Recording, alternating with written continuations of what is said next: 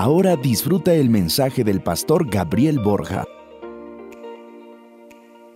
¿Cómo están todos esta mañana?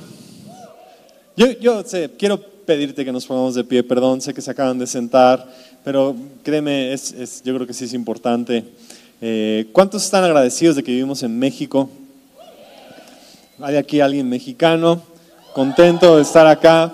Y yo quiero que nos, nos podamos poner de pie para orar por nuestra nación. Porque si algo eh, queremos ver es que Cristo sea establecido, reinado, y, nuestra labor como iglesia es estar orando por México, creyendo que México va a ser cambiado y transformado por la palabra de Dios. Y simplemente quiero que oremos juntos, nos pongamos de acuerdo por algo especial en este año de parte de su presencia.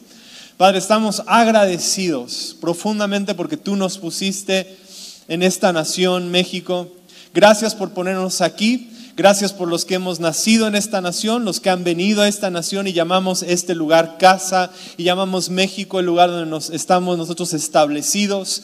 Y hoy queremos bendecir nuestra nación. Y mientras celebramos que hay una independencia y damos gracias porque hay libertad, hoy genuinamente creemos que se va a establecer una libertad espiritual en esta nación una libertad de, de, todas las cosas que han querido venir, de pecado que ha estado, de espíritu de muerte, de tristeza, de pobreza, de amargura, de resentimiento, y llamamos a esta nación libre. Esta es una nación libre y no será detenida por ninguna cosa más. Vemos una transformación que viene por el Evangelio y una iglesia que se levanta a predicar. Bendecimos a nuestro presidente, a nuestros gobernadores, presidentes municipales, en el Senado, diputados, cada persona que está en algún oficio en el gobierno, a los directores de policía, del ejército, cada persona que tiene una responsabilidad y que ha estado bajo presión. El día de hoy hablamos de que haya libertad, Señor, y paz en esta nación. Bendecimos esta ciudad de Puebla, Señor. Gracias por ponernos en este lugar para ser luz y sal. Y hoy decimos, sí Señor, queremos ser luz en esta ciudad, aún en los lugares más oscuros. Queremos ser sal para que las cosas que parecen que van hacia abajo nos podamos levantar y que haya un cambio para ver, Señor, esta ciudad transformada por tu poder.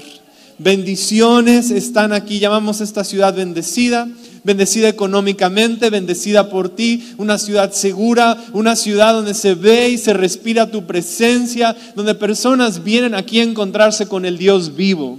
Gracias porque vive México, pero vive Cristo en México, Señor. Eso es lo que hoy celebramos en el nombre de Jesús.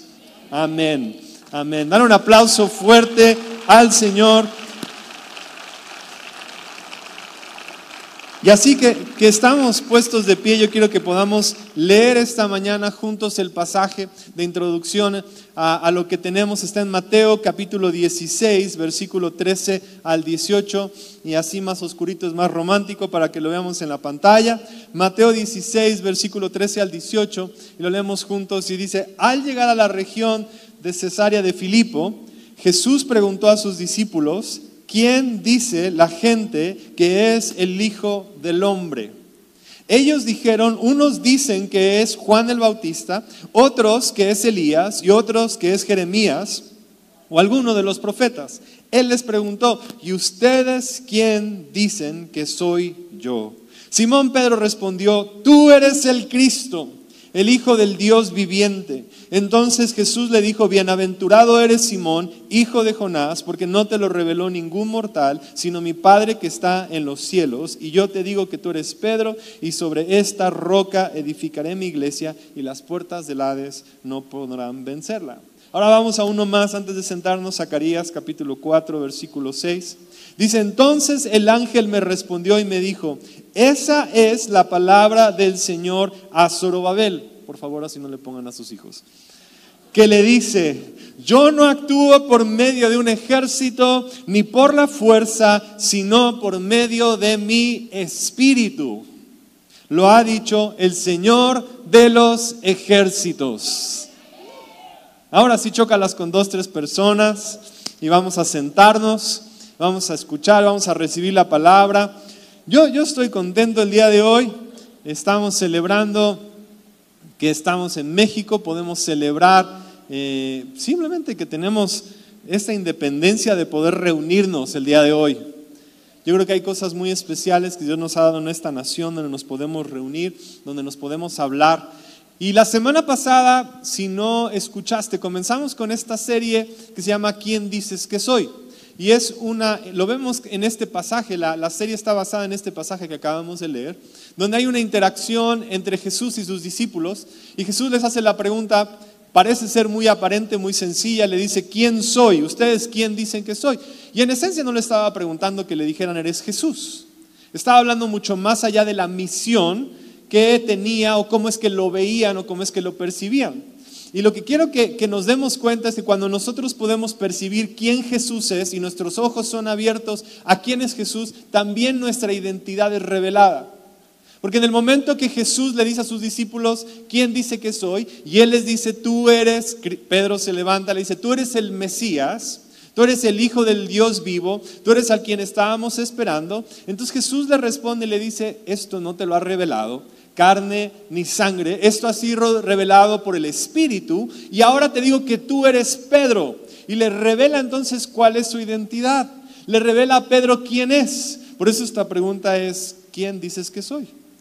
Tanto Jesús preguntándonos a nosotros quién pensamos que es Jesús y cuál es nuestra definición, y al mismo tiempo nosotros preguntándonos, bueno, ¿y quién soy yo? ¿Yo quién soy? ¿Quién aquí he sido llamado? ¿Qué estoy aquí? Tal vez esta pregunta también habla de tu propósito, de tu llamado. Te has preguntado, no sé a qué me ha llamado Dios, no sé cuál es mi lugar, no sé qué es lo que tengo que estar haciendo y nos hacemos esa pregunta.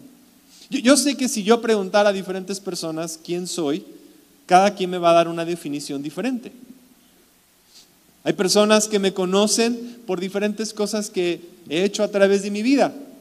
Eh, algún tiempo yo estudié ingeniería en audio y ha, ha, habido ocasiones en las cuales me he encontrado con personas que me dicen, hey, ¿cómo está, ingeniero? ¿Cómo le va? Y yo, ah, ya sé dónde me conoces. Me conoces de ese lugar. Me conoces de cuando daba cursos o me conoció en algún evento cuando estaba haciendo audio o trabajando en un estudio de grabación que tenía. Me conoce de eso. Hay personas que me dicen, oye, ¿y ya no tocas el bajo? No tanto, porque me conocieron durante esa temporada que estaba yo tocando el bajo. Algunas otras personas me conocen de cuando estaba en la prepa y se acuerdan de mí, de las cosas que hacíamos durante la prepa. Entonces me dicen, ¿cómo estás, Enrique? Acabo de revelar que me llamo Enrique. Y cuando llamaban a mi casa, antes se acuerdan, había algo que se llamaba teléfonos que estaban fijos. No sé si Ah, sabía eso. Teléfono fijo, imagínate. No tenía, el cable más largo era como de 5 metros. Entonces el teléfono era fijo y llamaban a mi casa. Entonces decían, ¿me pueden comunicar con Enrique? Y le pasaban a mi papá. Decía, ¿tú quién eres? Soy Enrique. ¿Y tú quién? Nunca nadie sabía en mi casa quién era Enrique. No, hasta que vino mi certificado. Y sí, mis padres me pusieron Enrique Gabriel. Ah, por mi abuelito, que se llama Enrique y por mi suegro, que es Enrique, mi cuñado, que es Enrique, no sé qué pasa. No hay nada de creatividad a veces, se acaba la creatividad. Pero por eso prefiero que me digan Gabriel. Entonces, si alguien suena el teléfono y me dicen es usted Enrique, ya sé que no me conocen como tal. Pero hay cada persona que te va conociendo en diferentes dimensiones, conocen por lo que hacen. Algunas personas me conocen ahora como pastor, algunas personas también me conocen como amigo, me conocen como hermano, me conocen como hijo, me conocen de diferentes formas. Pero a final de cuentas, solo yo tengo que mirar hacia adentro y cuando él me pregunta, ¿tú quién eres? Yo tengo que responder. ¿Cómo respondes cuando él te dice quién eres?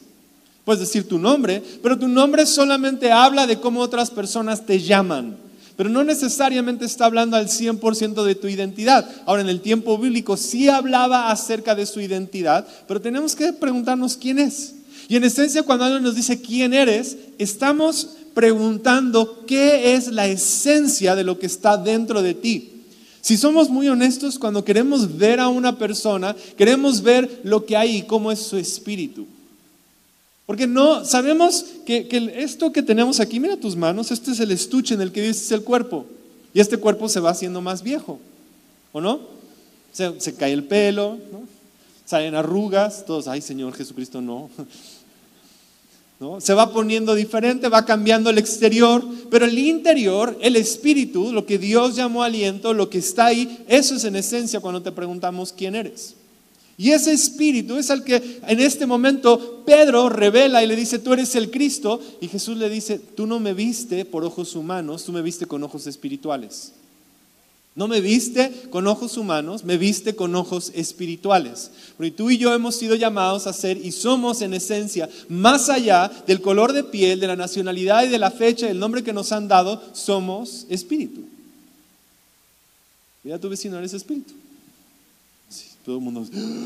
Yo hoy sí te doy la introducción. Este es el mensaje más extremo que voy a predicar hasta ahora en mi vida.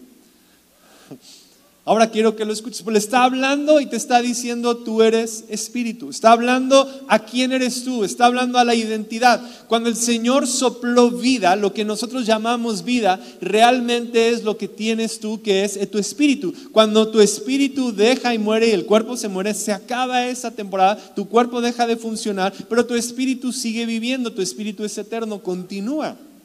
Tenemos nosotros vida. Entonces, eh, Jesús cuando viene a traer libertad, ¿a dónde crees que la viene a traer?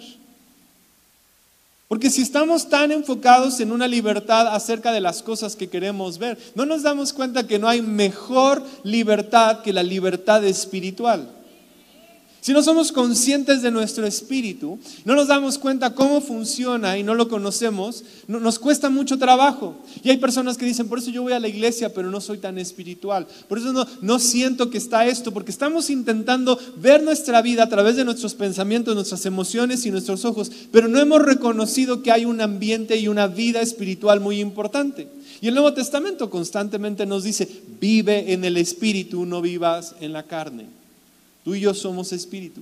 Y el libro que estudiamos la semana pasada fue el libro de Mateo y hoy vamos a ir a Marcos. libro de Marcos. Y yo quiero que vayamos a Marcos capítulo 1, versículo 1. El primer, la primera frase, y quiero que me la dejen tantito ahí en la pantalla, la vamos a dejar por unos segundos. La primera frase que vemos en Marcos es una frase y es una... Marcos comienza, no sé si si alguna vez has visto una pelea de box, muchas veces está una pelea de box y empieza la pelea de box y, los competidores como que se están viendo, ¿no? A ver cómo va a empezar. Entonces algunos autores en la Biblia comienzan y te hacen una introducción muy amable y empiezan.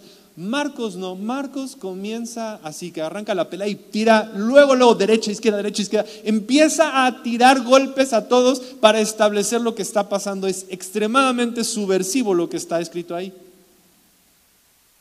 Empieza hablándolo y empieza haciendo guerra desde el principio. Quiero que entiendas, Marcos está siendo escrito a los romanos. Quiero, quiero que me regales el día de hoy el minuto Wikipedia. ¿Vas conmigo o no? Es el minuto histórico. Cada, cada estas semanas va a tener un minuto histórico.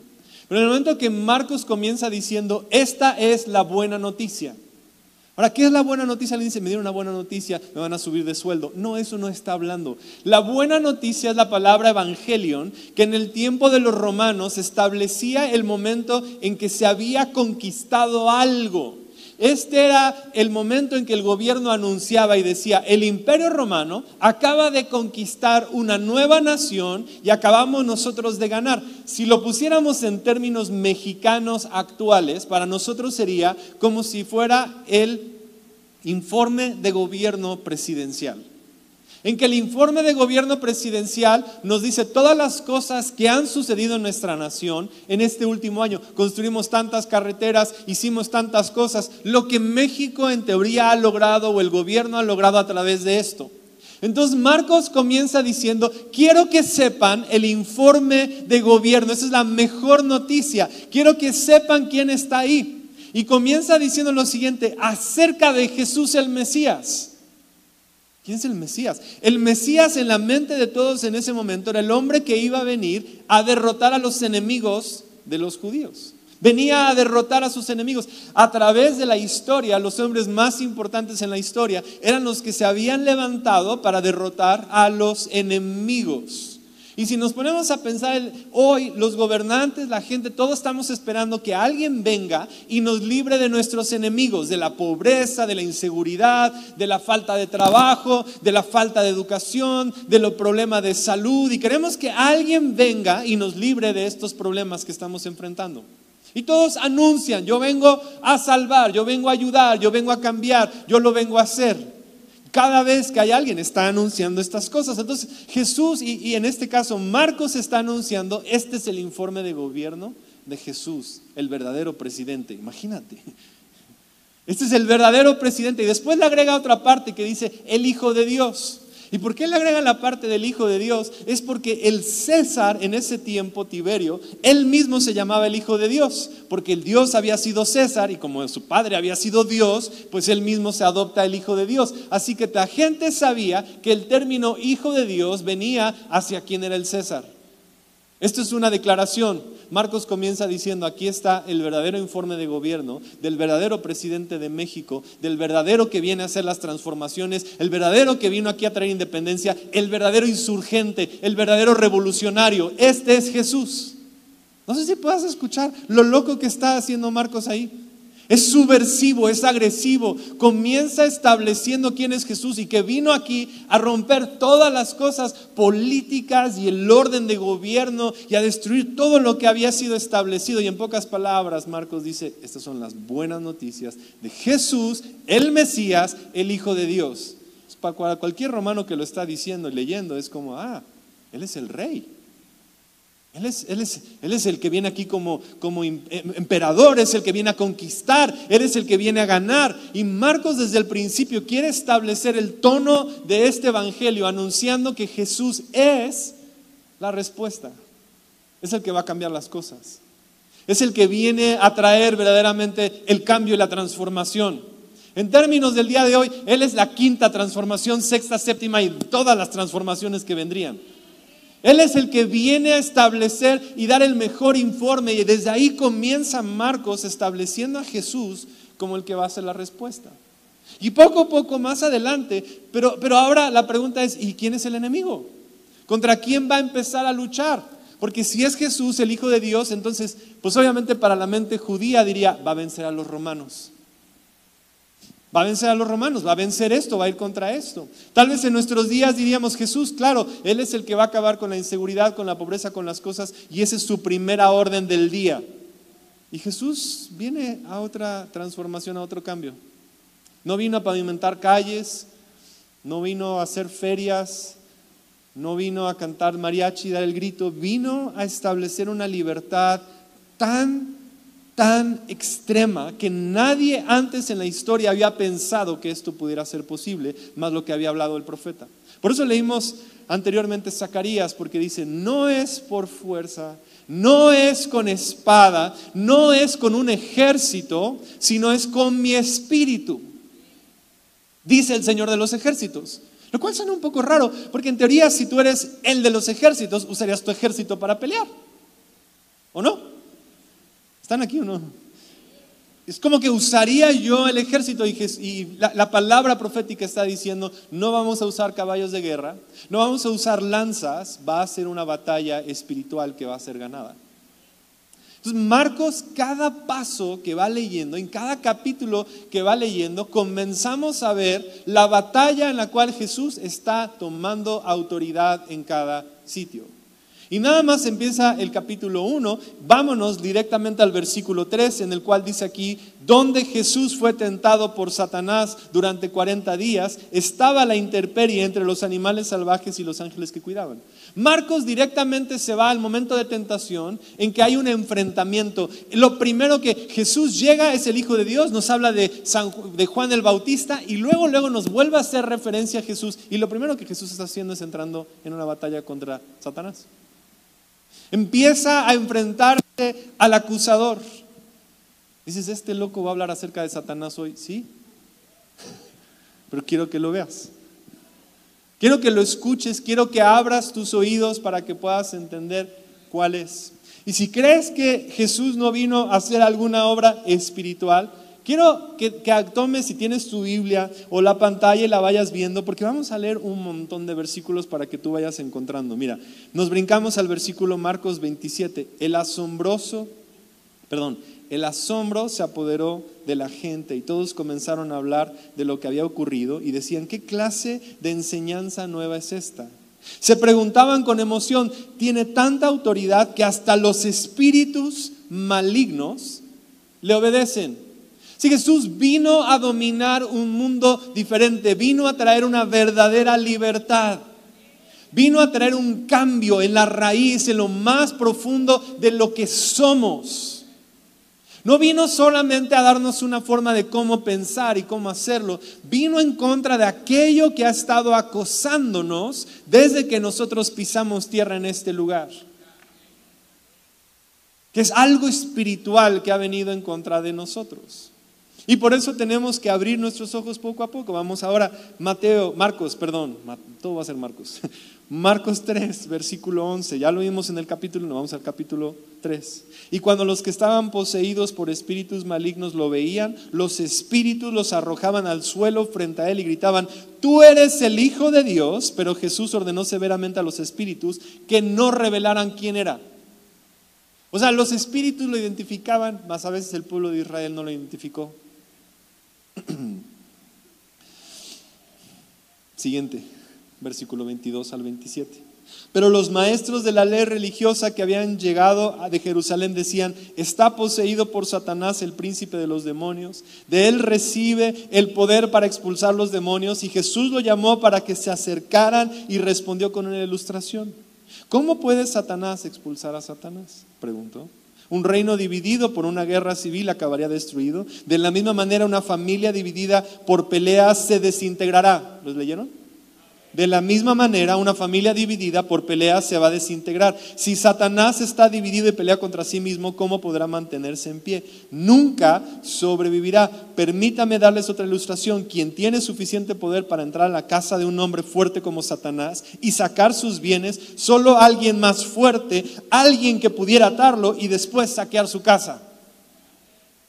Jesús entra otra vez con todo. Y Marcos está haciendo un énfasis y declarando, Jesús vino a hacer guerra, vino a establecer un imperio, vino a establecer una victoria, no como el imperio romano la hace con sus flechas y con sus caballos y con sus carreteras y con sus cosas. Él vino a establecer una batalla espiritual que ya ganó. Y dice, yo no vengo aquí en contra de Satanás y antes no lo he atado y lo he vencido porque llega alguien más fuerte. ¿De quién está hablando? De él. Él está diciendo, yo ya vine, até a Satanás, lo puse en su lugar y vine a poner las cosas en orden. Él está diciendo a todos para que se puedan ahora despertar. Yo sé que tú estás pensando, bueno, ¿y quién es Satanás? ¿No? El diablito ese de rojo que vemos ahí con su ¿no? trinche. La representación de Eugenio Derbez. ¿no? sé quién pienses que sea Satanás, pero quiero que entiendas que el Satán es el acusador. El acusador. Aquel que está hablando constantemente y te está acusando de día y de noche y te dice, no vales nada. ¿Ya te diste cuenta lo miserable que eres? Y te empieza a hablar y susurrar en la mañana y te dice, te ves horrible hoy, qué mal estás.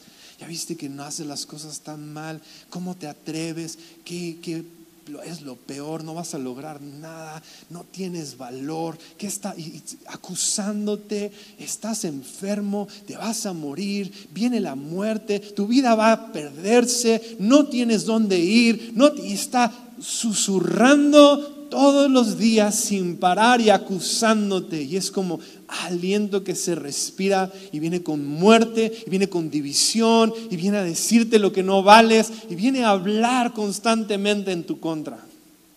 Todos lo hemos respirado.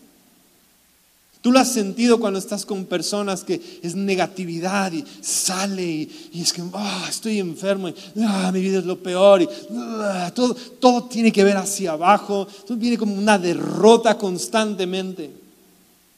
Y está respirando acusación una y otra vez.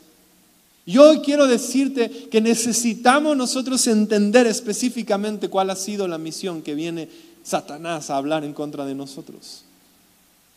Porque viene a dividir familias, viene a dividir iglesias, viene a dividir casas, viene a dividir relaciones, viene a susurrar lentamente, porque aquí lo acabamos de leer, ¿cómo puede prevalecer una familia cuando está dividida? Viene con su rebeldía, ¿y él por qué y yo no? ¿Y quién sabe qué? Y todas estas palabras que vienen con crítica.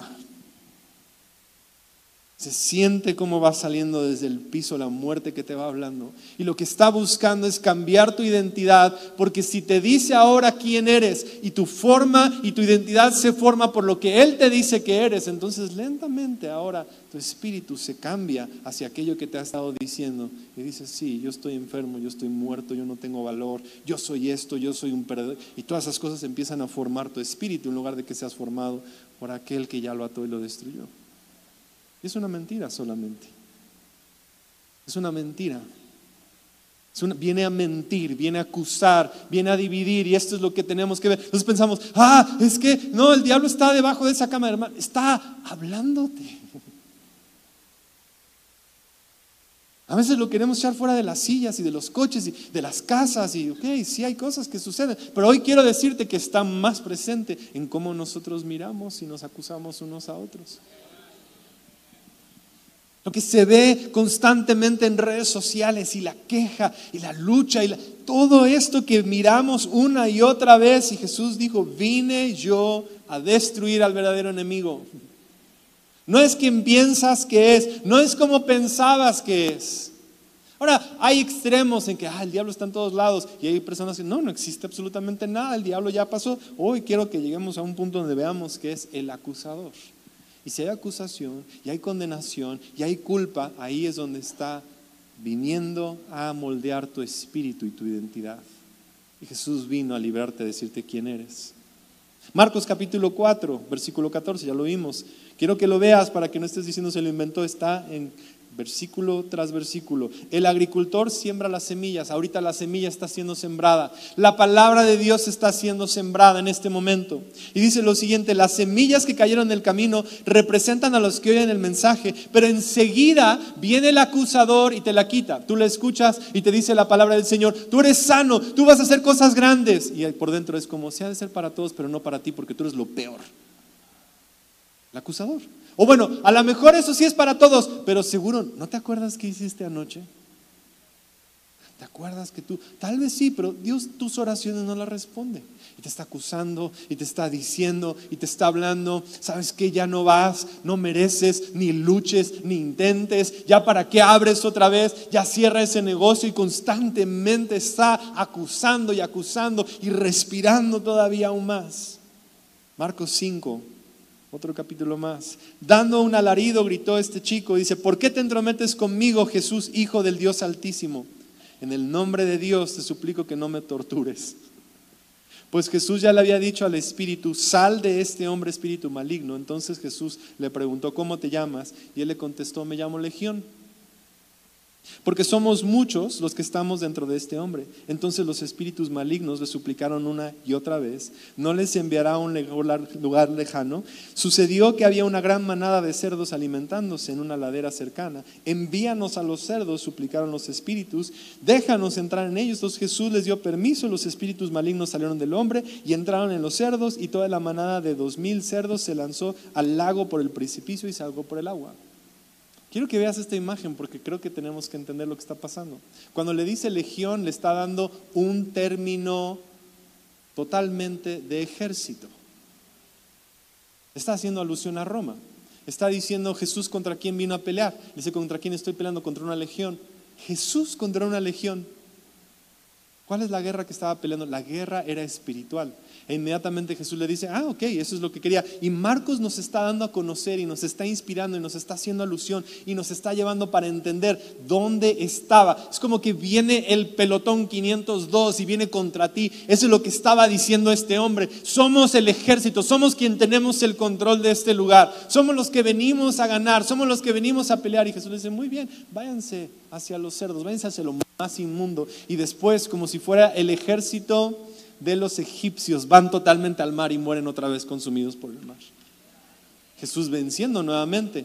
Cuando los ejércitos de Egipto vinieron en contra del pueblo de Israel, el pueblo de Israel no tuvo que sacar espadas y pelear contra ellos. Fue el poder del Dios vivo que dijo y trajo la batalla y trajo la victoria.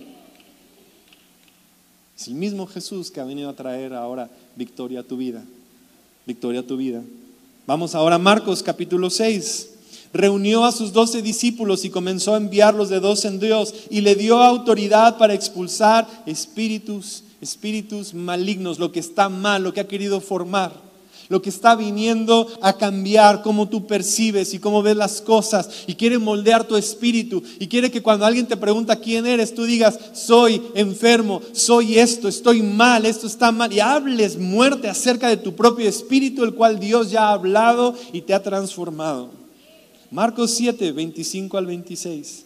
Enseguida una mujer que había oído de él se acercó y cayó a sus pies y dijo, su hijita estaba poseída por un espíritu maligno y ella les suplicó que le expulsaran al demonio de su hija y cuando la mujer era muy gentil, nacida de la región de Fenicia que estaba en Siria y cuando ella llegó a su casa encontró a su hijita tranquila, recostada en la cama y se había ido aquel espíritu. ¿Aguantan uno más? Marcos 9, 21 al 26. Jesús pregunta, ¿hace cuánto tiempo que le pasa esto? El padre del muchacho dice, desde que era pequeño, contestó él. A menudo el Espíritu lo arroja al fuego o al agua para matarlo. Ten misericordia de nosotros, ayúdanos si puedes. Y Jesús le dice, ¿cómo que si puedo? ¿Cómo que si puedo? Jesús, ayúdanos si puedes. Yo, he escuchado eso. Diosito, Por favor, a ver si me escuchas. Cuando escuchamos tanto al acusador, ya se nos olvida cuál es nuestra identidad y quién es el que manda. ¿Bajo de quién, bajo de qué pies está establecido todo poder, todo principado, toda autoridad? ¿Bajo de quién está en autoridad? ¿Bajo qué cosas están? Yo estoy esperando que se levante una iglesia que, que pueda voltear y decir, sí sé que Dios puede, sí sé que Cristo ha vencido. Ten misericordia de nosotros y ayúdanos si puedes. Y Jesús voltea y dice, ¿cómo que si puedo? Preguntó Jesús. Todo es posible si crees. Y al instante el Padre clamó, sí creo, pero ayúdame a superar mi incredulidad. Me encanta porque esa es una oración que todos tenemos que ser un poco más real. Es decir, yo sí creo, Señor, ayúdame porque también quiero creer más. Estoy luchando, estoy ahí, ten misericordia, llévame, guíame, me quiero tomar de tu mano, sé que estás conmigo. Es una oración totalmente diferente. Cuando Jesús vio que aumentaba el número de espectadores, reprendió al espíritu. Dijo, escucha espíritu, que impides que este muchacho oiga y hable te ordeno que salgas de este muchacho y nunca más entres en él. Entonces el espíritu gritó, le causó una convulsión violenta al muchacho y salió y el muchacho quedó como muerto y un murmullo recorrió la multitud. Está muerto, decía la gente. Solamente ahora tuvo vida. Qué curioso que aquellos lo veían como muerto cuando justo estaba vivo. Primer día que está como vivo y otros estaban muertos. No, está vivo. Su espíritu ahora está vivo. Acaba de salir del lugar de donde estaba. Ahora tiene una libertad. Me he tomado mi tiempo para ir leyendo cada uno de estos versículos. Para llegar ahora a este lugar que podamos entender. Y cuando nosotros estamos intentando ver cuál es nuestra identidad, nuestra identidad ha sido formada, hablada, atormentada, dicha constantemente por lo que está pasando en este mundo, que es una corriente de crítica, de juicio, de condena, que te está hablando y que te está susurrando día y otra vez y otra vez para que tu espíritu empiece a cambiar. Para que digas, estoy ciego, no puedo ver. Para que te mantengas ciego de lo que realmente está frente a ti y en lugar de que veas las cosas buenas, estés ahí. Yo he estado con personas que llego y le digo, hey, ¿cómo estás? Dios te ama, estamos aquí. Es que nadie me saluda. Yo te estoy saludando en este momento, sí, pero nadie me saluda. Pero te estoy aquí en este momento, sí, pero no. Pero Dios te ama, pero nadie me dice que Dios me ama. Yo estoy aquí. Y no es la persona. Es la misma condición espiritual que le está robando de ver lo que tiene.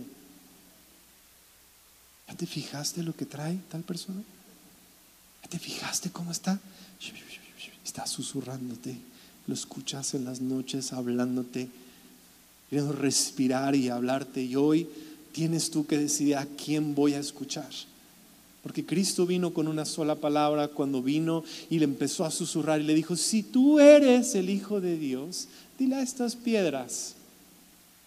Y a muchos te ha dicho, ah, si tú eres tan cristiano, entonces ¿por qué te comportas como te comportas? Si tú eres tan cristiano, entonces ¿por qué Dios no te bendice? Si tú eres tan cristiano, entonces ¿por qué no haces estas cosas? Si tú eres tan bueno, entonces ¿por qué no has hecho tal? Satán. Condenándote, hablándote, queriendo formar tu espíritu para que no digas, bueno, pues no soy, no soy cristiano, pero soy de los perdedores. Soy esto, pero soy de los de segunda categoría y te conformes con una vida mediocre sin poder disfrutar de todo lo que Jesús vino, el Mesías que vino a hacer y a establecer. Por eso dice Marcos, estas son las buenas noticias.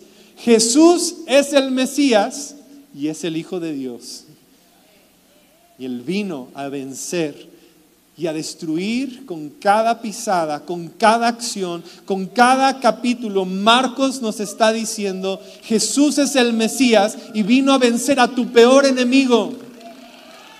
Vino a vencer toda condenación, toda culpa, todo aquello que ha estado criticándote, todo lo que ha estado hablando y respirándote y queriendo formar, porque lo que ha buscado hacer es que una persona cambie su espíritu y ahora se defina por algo diferente. Lo que ha estado susurrando es que un día tú definas tu vida y digas, yo soy, yo soy, yo soy, yo soy enojo y con yo soy enojón. Yo soy enojón. Y tú tomas esa identidad porque tanto te han dicho, eres bien enojón, eres bien enojón, eres bien. Entonces tú volteas y dices, yo soy enojón. Y ahora, cuando alguien te dice quién eres, ya cambiaste tu identidad y ahora tu espíritu se está reflejando con enojo. O con muerte. O con enfermedad. Yo soy pobre. Yo no tengo. Yo no puedo. Y lentamente tu espíritu está cambiándose, siendo destruido poco a poco por la identidad que el Señor te está diciendo. ¿Y quién eres tú? ¿Quién eres tú? ¿Quién eres tú? Jesús vino a definir eso.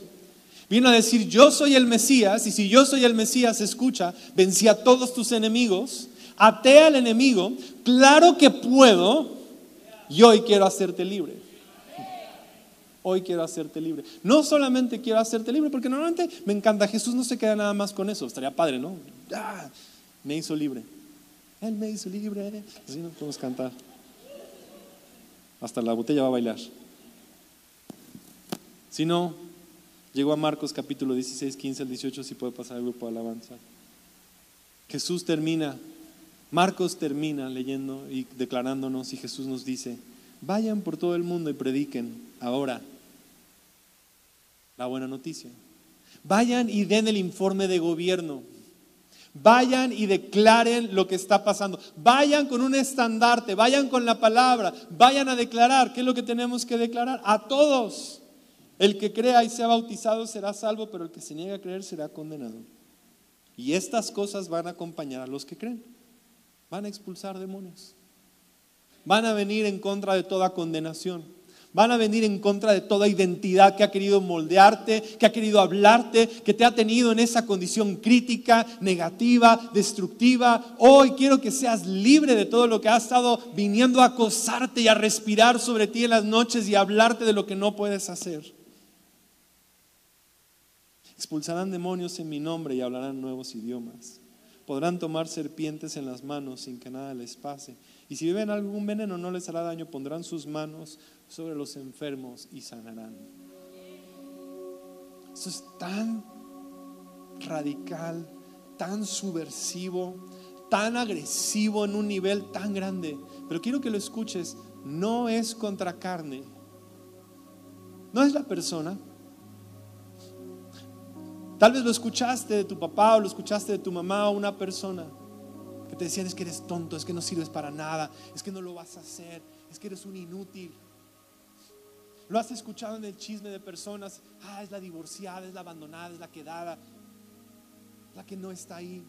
Has escuchado su acusación, pero quiero que entiendas, nuestra lucha no es contra carne, no es contra sangre, no es contra personas. Es contra la condición espiritual que ha querido tenerte atado. Es con aquello que te ha querido decir, ¿sabes? Yo te voy a decir quién eres. Te ha dicho todas estas palabras negativas y ha hablado muerte. Pero Jesús vino a decirte, no, tú eres mi hijo,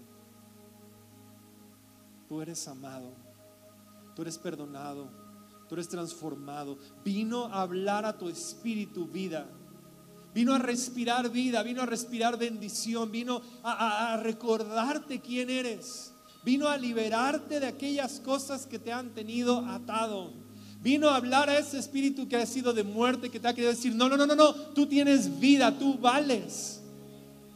Tú hoy tienes autoridad, tú hoy tu vida merece, hoy levántate en el poder de Dios a lo que Él ha hecho para que seas cambiado y transformado.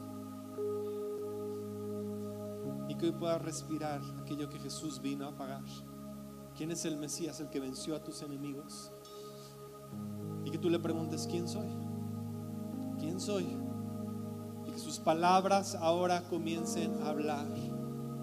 Y ahora lejos de todo espíritu que ha querido venir de muerte, de duda, de tristeza, todo lo que ha querido venir a cambiarte a ti, ha querido venir a decirte que eso eres, pero déjame decirte, no eres eso. Eso no eres tú.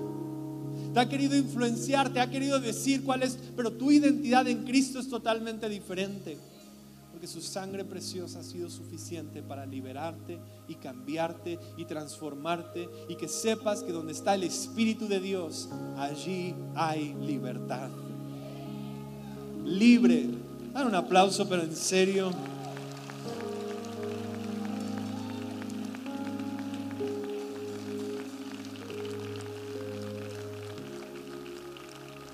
Vamos a participar de la cena del Señor. Salmos capítulo 23 dice aderezas, fiesta, mesa, pachanga, delante de mis angustiadores. ¿Sabes lo que dice ese salmo en ese momento? Está diciendo, estamos por entrar en una batalla, estamos en valle de sombra de muerte, las cosas están difíciles, pero nos vamos a poner la playera de campeón. Quiero, quiero que tengas esta imagen. Es la final de la Copa del Mundo. México está jugando contra Argentina. Y México tiene la osadía y la locura. La, la, idea más ridícula en la historia del fútbol. Sale con una playera que dice campeón del mundo. Saben que ya ganaron el partido. Como saben que ya ganaron, se ponen la playera. Esas playeras que siempre están ahí, que ya se preparan, se la pone. Eso es lo que significa aderezas mesa delante de mis angustiadores. No lo sientes. No has jugado el partido. A lo mejor estás a la mitad de la batalla. Pero el Señor te dice, no te preocupes, yo ya sé cómo termina el marcador. Yo ya sé en qué acaba todo esto. Yo, de alguna u otra manera, tú y yo vamos a vencer sobre la muerte. Pero yo lo quiero hacer hoy. Yo no quiero esperar. Algunos dicen, yo sí sé que voy a hacer. Yo sé que hay sanidad esperándonos. Y sé que el Señor tiene un lugar, un destino extraordinario para nosotros, de paz, de salud, donde no hay, no hay dolor y no hay lágrimas. Pero el día de hoy el Señor te está diciendo, ¿cuántos quieren hoy decir, yo ya gané? Yo ya vencí. Yo ya gané y voy a caminar venciendo toda acusación y viniendo en contra toda crítica y deteniendo mi boca y cambiando mi mente y decidiendo que hoy necesito ser libre y venir delante de Jesús y decir, Jesús, hazme, yo, yo quiero ser libre ya de esto. Quiero ser libre de toda esta condenación. Quiero ser libre de todos estos pensamientos, de toda esta negatividad. Hoy necesito, quiero, quiero romper toda la atadura, todo lo que ha venido a hablar de acusación, que me ha querido tener atado. Hoy quiero ser libre. Y tienes frente a ti lo que Jesús hizo. Dio su vida en la cruz. Destruyó toda muerte, todo pecado, toda adicción. Tú dices, sí, pero podrá con mi adicción. Sí puede con tu adicción toda cadena es rota, todos los pensamientos que han querido venir el día de hoy van a ser confrontados con la verdad. Escrito está, escrito está, escrito está, escrito está. Ahí donde estás, cierra tus ojos. Y yo quiero que le digas, como le dijo ese hombre, Señor, creo que puedes. Ayúdame con mi incredulidad. Creo que puedes. Sé que puedes. Hoy escuché, sí puedes. Puedes con aquello que pensé que tenía que vivir el resto de mi vida. Puedes con esa negatividad, sí puedes con aquello. Y hoy me aferro a ti, me tomo de quién eres tú y me tomo de tu libertad. Y decido celebrar que soy libre. Decido celebrar que tú puedes. Decido celebrar que tú has ganado decido celebrar que tú estás conmigo. Y ahí frente a ti tienes ahora sí la fiesta de celebración. Quiero que tomes en tu mano esta oblea y que la partas en dos. Y que puedas ver que queda un pedazo más grande y uno más pequeño. El más grande es donde está diciendo Jesús, vine, até y gané, porque alguien más fuerte tiene que atar y yo vine a atar al enemigo.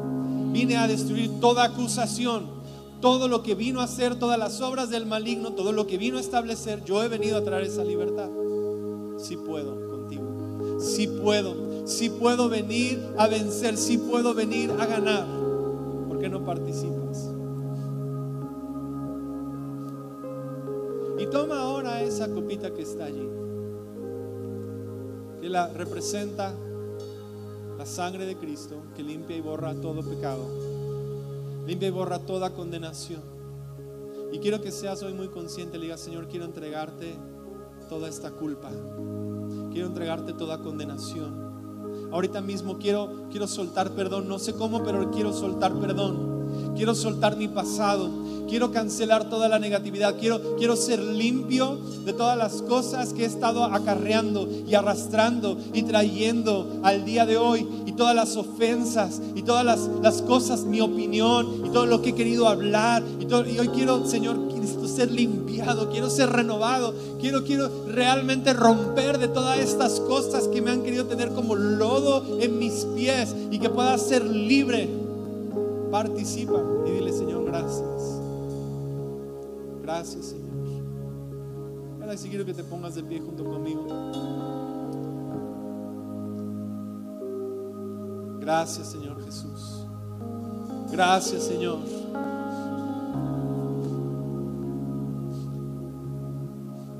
Y ahora sí cierra tus ojos para no distraerte.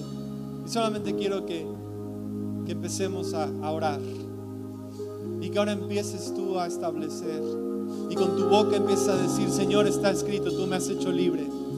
Me has hecho libre de toda esta tristeza. Me has hecho libre de todo este dolor. Me has hecho libre de toda condenación. Me has hecho libre. Tal vez fuiste abusado y te han dicho esto es lo que mereces, te lo merecías, te merecías estos golpes. Y hoy el Señor te dice, no, eres mi hija, yo te he hablado y hoy te digo, tú tienes dignidad, tú tienes valor, tú tienes un lugar. Y toda tristeza se rompe en este momento. Todo el dolor es roto en el nombre de Jesús. Toda angustia, toda amargura es arrancada desde la raíz para que sepas que eres libre para poder vivir.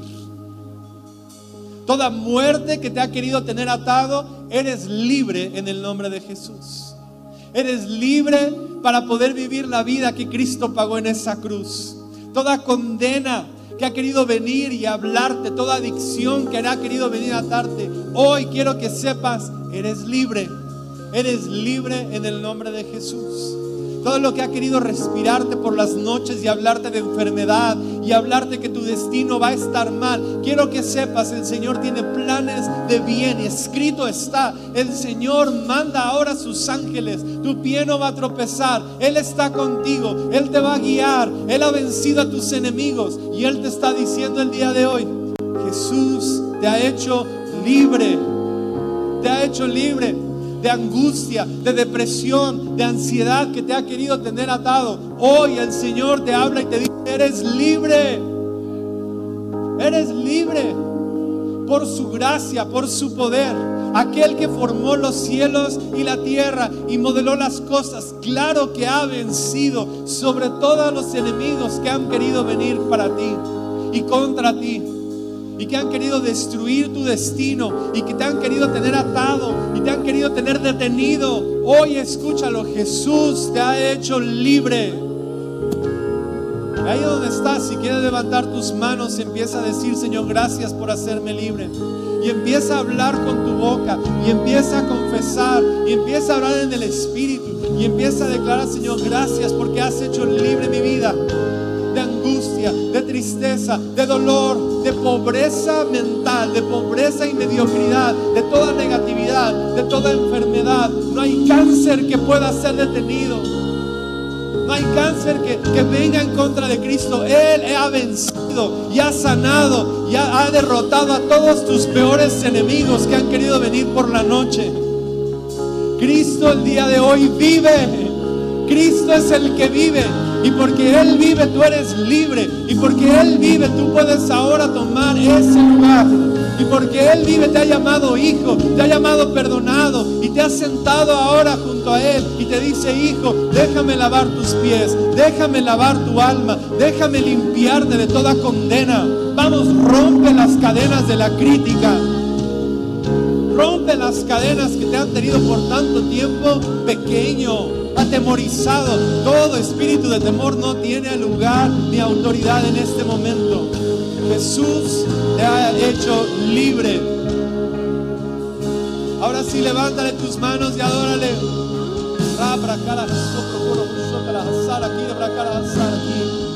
Dile gracias Señor, me has hecho libre. Gracias por tu gracia, gracias por tu poder. Y Él es el Rey de Reyes y Señor de señores, el que trae libertad, el que rompe todas las cadenas, que nada más detenerte de tu destino en el nombre de Jesús. Si deseas ayudar a que este contenido llegue a más personas, puedes hacer un donativo con tarjeta en nuestro portal en línea www.comunidadcristiana.com.mx y gracias por escucharnos.